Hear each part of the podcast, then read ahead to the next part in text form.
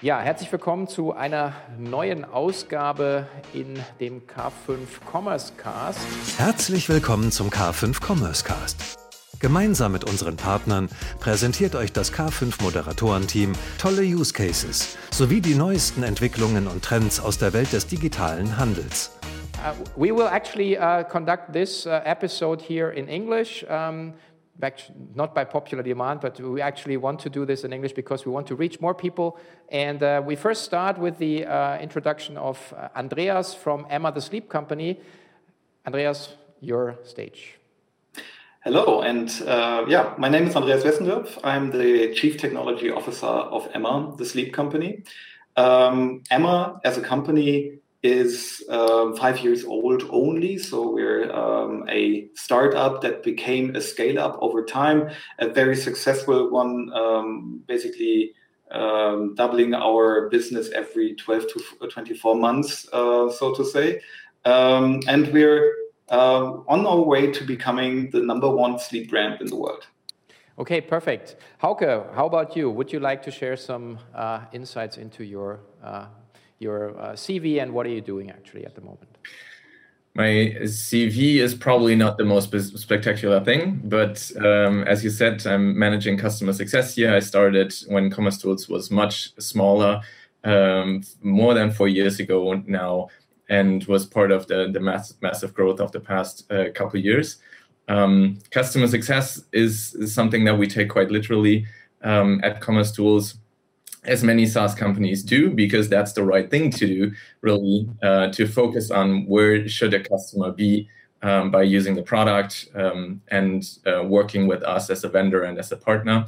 And I'm happy to be working with a great team and, and uh, really many cool customers um, on fantastic solutions.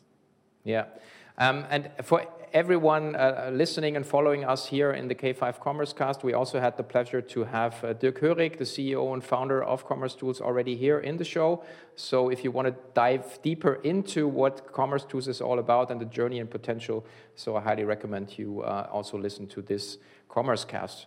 Um, yeah, back to Andreas. Um, I mean, uh, mattresses, okay? Sounds I mean, like, I mean, like to be honest, it sounds like a bit like like a boring case, but um, like the way you accomplish it, and we also had the pleasure of uh, having your CEO here on K5 TV already, and and I mean, we were very intrigued by what you have accomplished.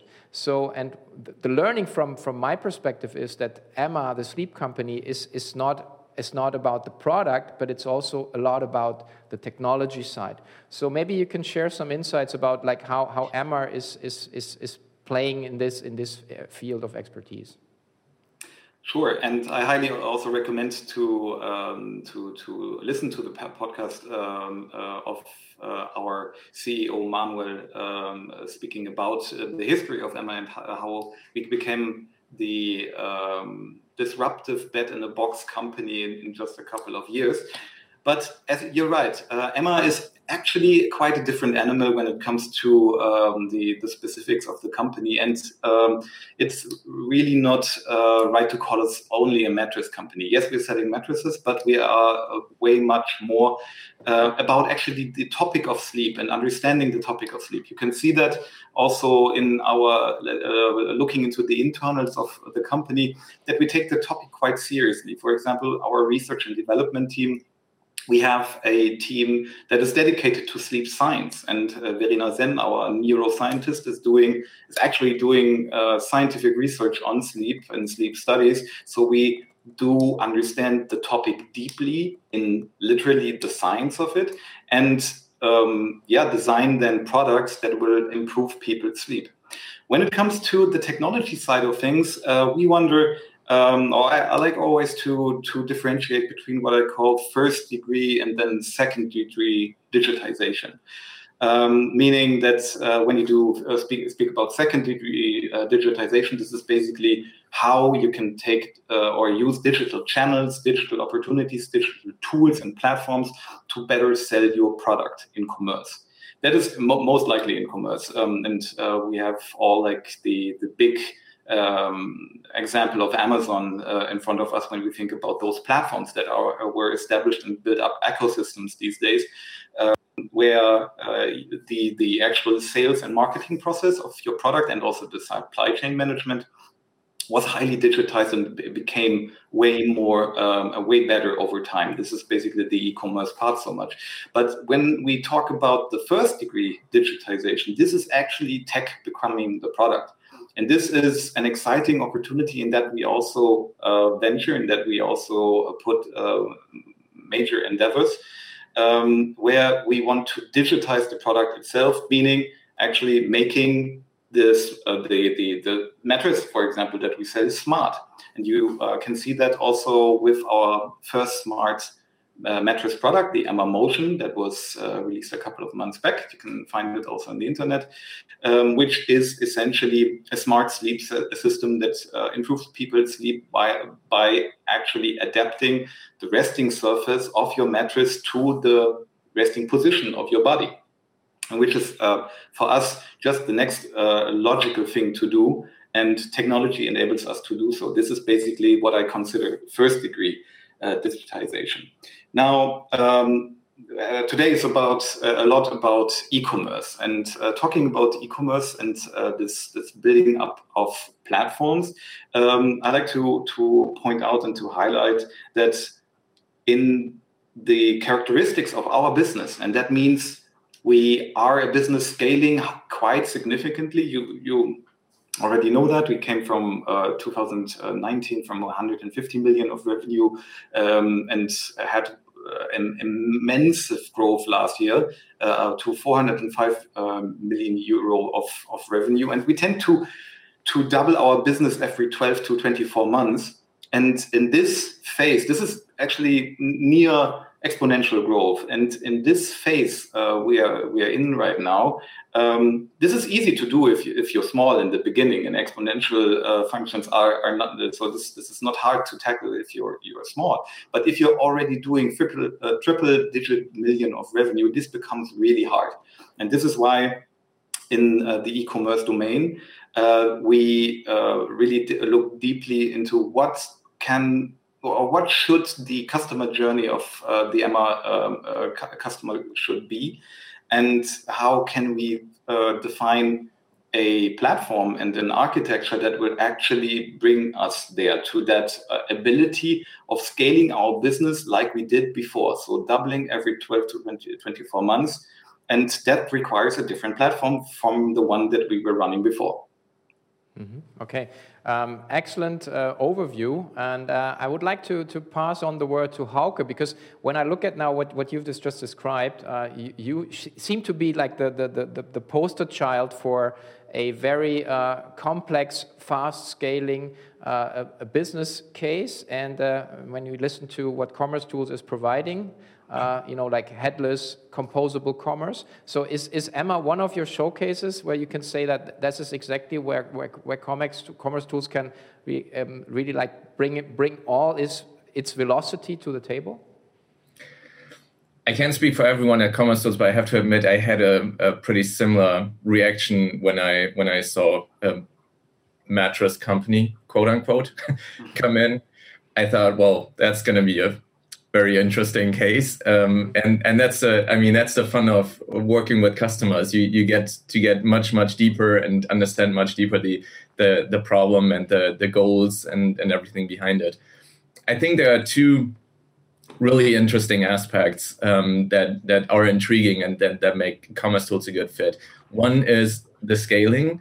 Um, i mean as andrea said you the, it's already a really well running business, but there are massive goals in front of um, um, what you know in front of Emma and, and what they want to achieve. So even by just you know looking at making creating more and more orders, uh, going going on global levels, etc. So really just again quote unquote the scaling aspect is already a really good fit um, uh, because you know being cloud native, etc uh, it just makes sense to invest in into a platform that that doesn't provide any limits of, of, of that kind. But the other aspect certainly is, um, I mean, I mean, look at them. Who has an R and D department on on mattresses? Can it becoming a tech company and um, figuring out use cases, um, not just on on their main domain, which which is mattresses and, and, and sleeping, but also in the ecom uh, segment, finding new challenges and and new ways to reach a customer in all these aspects. Um, I think you know without going fully into our sales pitch here, but being headless, being API first, etc. Yes, I believe this is an absolutely perfect fit. Okay, Andreas, we, because I mean, like, we, we produce this show because we want to share uh, your experiences and your expertise with the market and, and actually also to, to push people to look more beyond their current setup. So, how about you share some of your requirements uh, you had uh, before, like, actually choosing commerce tools mm -hmm. and then how commerce tools came into play from your perspective? Yeah, sure.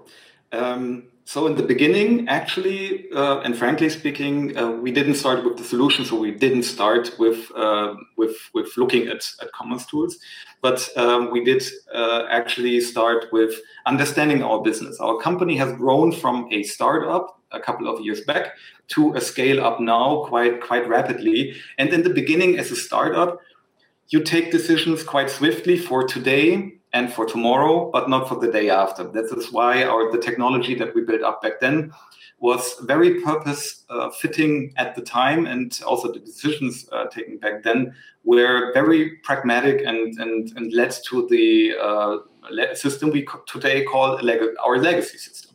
But uh, then, uh, then again, that is not a, in, in retrospect, this is not a failure, um, but this is just natural evolution of uh, what you do when you are a startup but become a scale up and you're successful with your business. At some time, um, though, and we're at or be, beyond that uh, stage right now, uh, you need to think strategically. So more strategically about how your business is developing, because there's certain limits that you encounter in with with those old system designs. Um, there are technical limits as well, but I'm speaking even more about the organizational limits. So uh, at some point, it became apparent that uh, running on a legacy platform with a monolithic design um, and that, that all that that implicates on your organization, you cannot be fast anymore. Emma grew uh, also as an organization quite significantly. Today, we are selling our products in more than 30 market, uh, uh markets worldwide in 30 countries. Um, and so you can imagine there's uh, literally over 30 uh, teams that are working with the markets and, and, and do um, uh, yeah to, to develop our business and the system itself at some point becomes a limitation because in those old monolithic system designs, um, what you need is uh, on the te- technical side when when you uh, uh, want to implement new features, uh, then then you always need a lot of hands. Usually, you need everybody involved and. Uh, front end, back end, DevOps or infrastructure, UX, you need everybody, and and including then the 30 teams that would want to do changes. And um, so we looked really, really uh, uh, uh, at at what we are doing today, kind of re-engineering the business that we were running um, already very successfully, but understanding what is really behind it and what real user epics, user stories lie behind that. That took a while actually to do. Also, you need, to, but that's really, really well spent effort upfront uh, because you know what to do. And as the, let's say, the effort of uh, knowing what to do and then actually implementing is, is um, also kind of an exponential function uh, behind it. It's really know, also important to know uh, not what not to do. Just be, we, uh, because we implemented a couple of things in the past ourselves doesn't mean that we a gonna need them in the uh, in the future, or b somebody else can provide us with that service in a better way. Um, and and doing this, then uh, we um, uh, had like the, the larger set of requirements that, that we would need for our business in the different markets.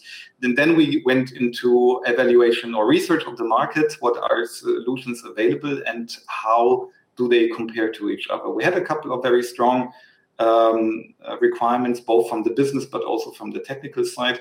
Um, and eventually, it then came down to a long list and a short list of solutions that we then trialed out. And um, yeah, essentially, for us, being flexible is key. um, the performance of the overall uh, technology stack is also highly important because in the end, um, uh, performance uh, on the customer on in the customer journey is a high, high, uh, a highly impactful metric for uh, conversion. Um, this organizational stability that I uh, or scalability and stability that I mentioned big was one of uh, the deciding factors and also um, that we build this up in a way that we can um, run our tech organization with a, te a, harmonized technology stack so that we're not uh, looking into too many different tech stacks and can flexibly also decide where to put our efforts and um, when the business demand changes. Um, and we looked at a lot of, of different solutions. We tried out um, the, the most uh, promising ones that would follow the principles that we set up, like I said earlier, and that would um, uh, fit those requirements. And uh, for the uh, business domain that we identified for the online um, store backbone, that is uh, uh, what there are multiple of these business domains in our business architecture in our composable commerce architecture and for the uh, specific part of this backbone, um, then commerce tools be, uh, yeah, was the, the, the, the winner and uh, the best solution fitting to us because it enables us to be very flexible, attach and detach of also other solutions and develop on well-known and very developer-friendly technology stacks. Mm-hmm. Okay, thank you. I mean, just to, to wrap it up, like the, the, the four uh, key requirements were like flexibility, performance, organizational scalability, and harmonized software development. Uh, just you know, to have it like, like here, some more like in, a, bullet point manner. Um, but how long have you guys been working together on the project, Andreas? I think we we we, we started uh, after the POCs and trialing out uh, commerce tools uh, against uh, its competitors. Um, we came to let's say um, to to like a contract and, and working together uh, mid of the year. And um, in a couple of months only, or, or we were able to launch our first market using this new architecture, including commerce tools. Okay, that's because that's a great point. Because I, that's what is my next question to Hauke: how you actually um, enter into a project like this and then scale fast because as andreas described uh, it's a company uh, moving from from startup to scale up uh, to scale up um, and then uh, with a with a monolithical uh, software architecture landscape. So um, how, how do you actually then you know jump on these projects? How you take i don't know the customer by the hand or how, how is that how is that done? Because from my perspective always it's it always looks like a miracle to me I, I hope not. It's a miracle. That that would not be repeatable enough. Uh, That's right. uh, for us, yeah, it's a good it's a good question, and um, I I have um, kind of a starting joke almost when, when we when we enter a new project where I say when we're not like one of the um, not to be named big vendors where you basically feel like a team of consultants is moving in with you for the next year. Uh, that's just not who we are. I think uh, a huge point in all of this is um, what Andreas just mentioned, it's um, developer friendliness. Our documentation is open. Um, you can just go to docs.commercetools.com. Um, it doesn't even require a contract to understand how our product works because you can test it uh, in, in a trial. You can you can um, run against the API, etc. Um, obviously, there are teams here. I mean, there's there's um, myself and and and the team customer success um, we keep cadence calls, etc., and make sure that you have the right resources. We have support. Um, we also do have professional services. There are a couple of things that we always recommend that a customer does um, because despite open documentation and everything, getting a good feeling of how a platform interacts in certain situations, data modeling, etc., that's always something that we can help with. But um, I have to admit, I don't know how much time, how much services time we spend in this project, but it's usually a matter of uh, like in total a couple days over the first few months um, that we really go in, into in-depth workshops, um, and th- the rest is um, a, a, good level of interaction um, on on best practices and and really running through a couple of scenarios and support the development uh, the development team of, of the customer, be that the customer themselves or or an SI, a partner, or whoever is kind of leading the the actual implementation. Um, but uh, being API first and with open documentation really um, allows you to get started extremely fast, as you can see in this case here. Yeah.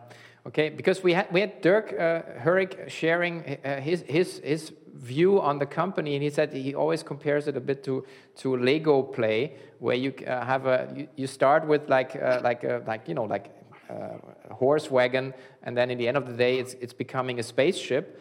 Uh, so and then, uh, but my question would be, which tools, which parts you already use in the uh, in, in, your mm -hmm. company, Andreas, mm -hmm. and, and, and and and and and why? I mean, why did you start with this, and and what was the reason for you guys?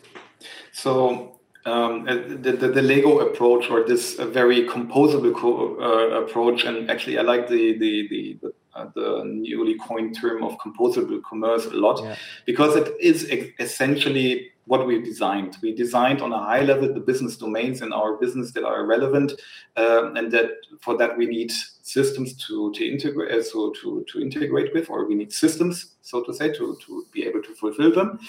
Um, but then we uh, looking at the solutions available. We don't want to go with a single vendor approach. Uh, that that is, let's say, how how it, um, these things were done 10 years ago or 15 years ago, and that always uh, turns out to be highly complex, often failing long-term projects. What we wanted to do is um, uh, really develop this project or uh, in a in a business agile way. So really deliver business value first, uh, first and early.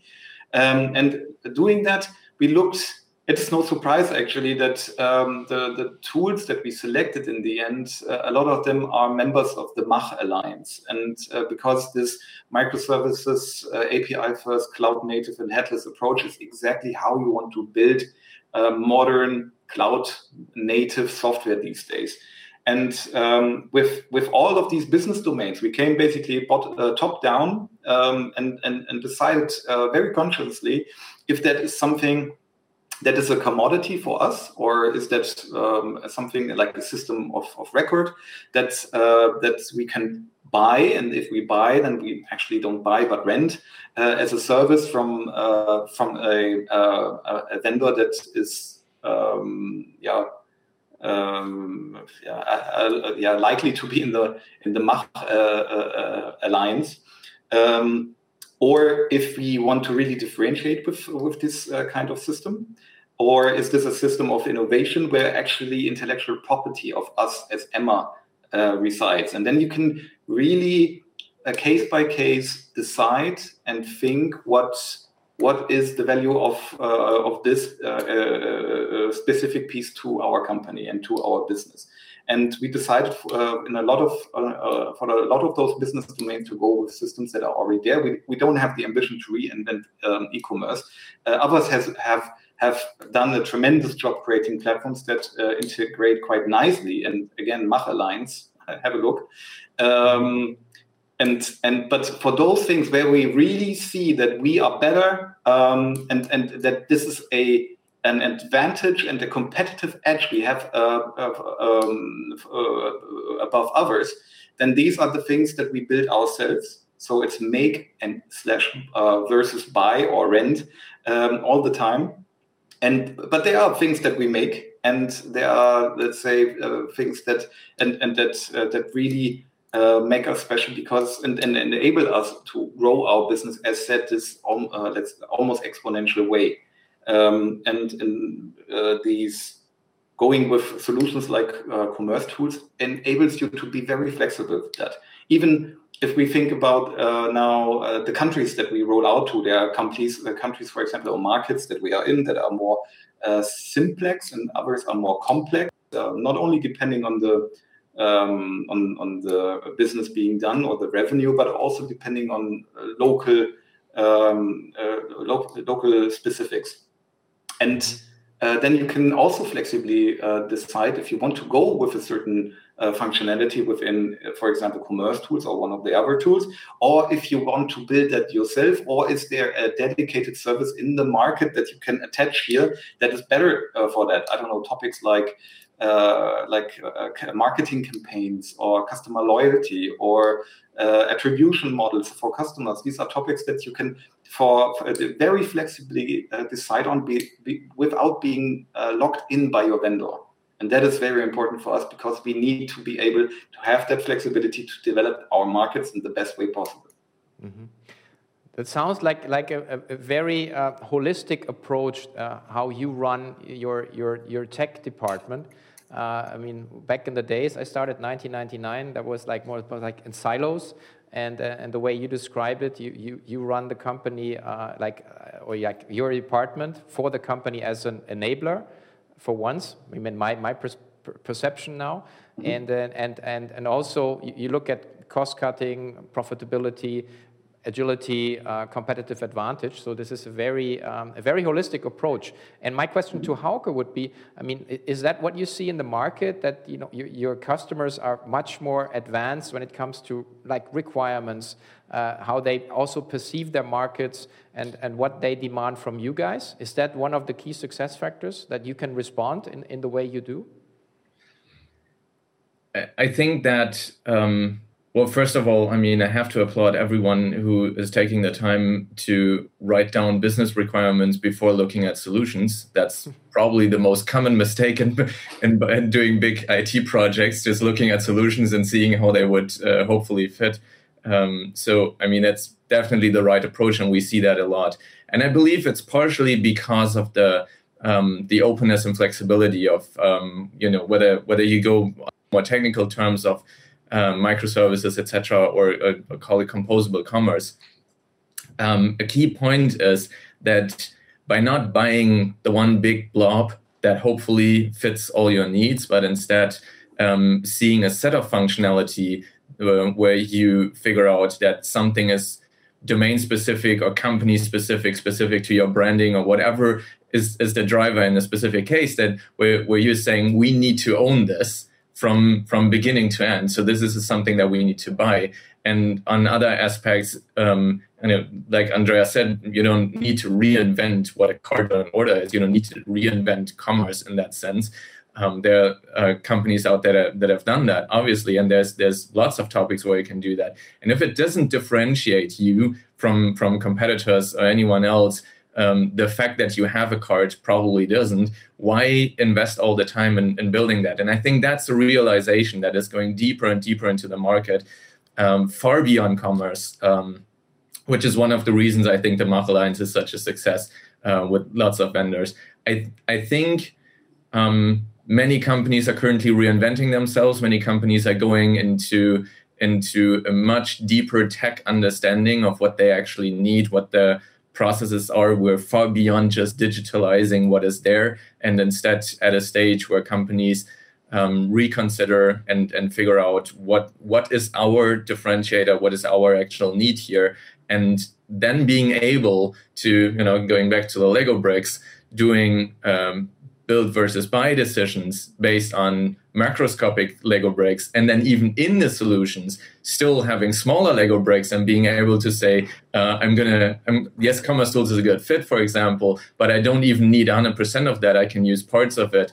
Um, a, a, customer once said to me, uh, we bought Commerce Tools because we cannot use a feature.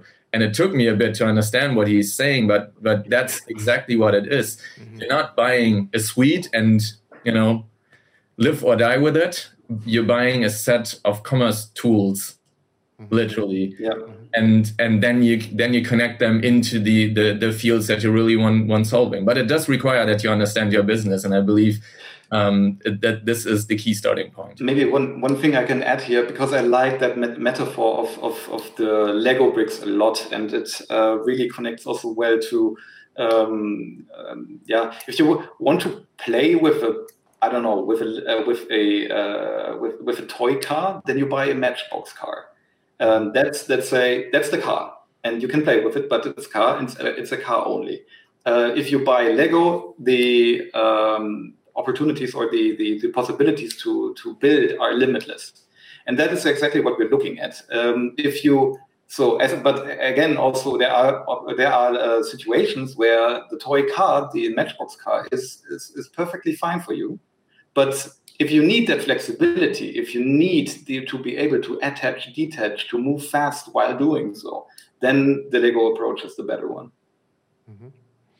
Okay, I mean, this has been one of the best talks I've had here in this show. I mean, honestly, I'm not, uh, you know, I'm, I'm not using the honeypot here. So uh, it's, it's really super insights. Uh, we are just about to, to, to reach the end of this show, but I mean, I would like to ask you both just like to give us a brief outlook. What's, what's next? One for uh, Emma, the sleep company, and also what's next for Commerce Tools from your personal perspective. Who wants to start? Mm-hmm. Hauke, how about you? Sure, I can I can give it a shot. Although I do think that Dirk would be the the better one to ask. Um, I I believe um, we're far away from from the end of our journey. Um, we've been through massive growth, and growth alone is not it. I think we have tons of possible innovations in front of us. There's lots more to figure out. So R and D and and all aspects around it uh, will definitely be exciting for the next years. Um, but we continue to to strive um, to really be a very versatile um, set of, of functionalities that you that you need and that you can use um, in order to drive potentially any uh, commerce business. Mm-hmm. I mean, I, I, like the helicopter view of Dirk, but I also like the people being in the field, uh, actually creating business. So I'm not saying Dirk is not creating business, but on a different level. So thank you for sharing. And Andreas, how about Emma? At Emma, uh, it is a lot about growing our business like we we want to, and we we have our ambitious goals. That means that we need to take that leap to the next level of, of productivity doing this replatforming we are currently in. So that's that's that's one one major enabler for for this uh, uh, high growth to continue this high growth trajectory that we already have. And one thing that adds to that, and I come back basically to to the beginning of the talk here, um, is the sleep technology part. So the sleep tech part, uh, although uh, still uh, still very nation, very very very early in, in development, and uh, this this is a highly interesting topic for us, um, and will enable us to become um, the number one sleep brand in the world, which is our goal. Okay, Thank you so much for your time and especially for your insights and the very precise answers. But I think there are lots of there's a lot of value for everybody listening to this one here. And I think from my point of view, it's it, I mean it, it's I've been in the business for 22 years and it still feels, as Jeff said, still like day one. And I think there are lots of room to grow for both of you, both personally and both for the companies. So all the best. Thank you for being here and uh, have a great day. Thank you. Thanks for having Thanks. us. Thank you.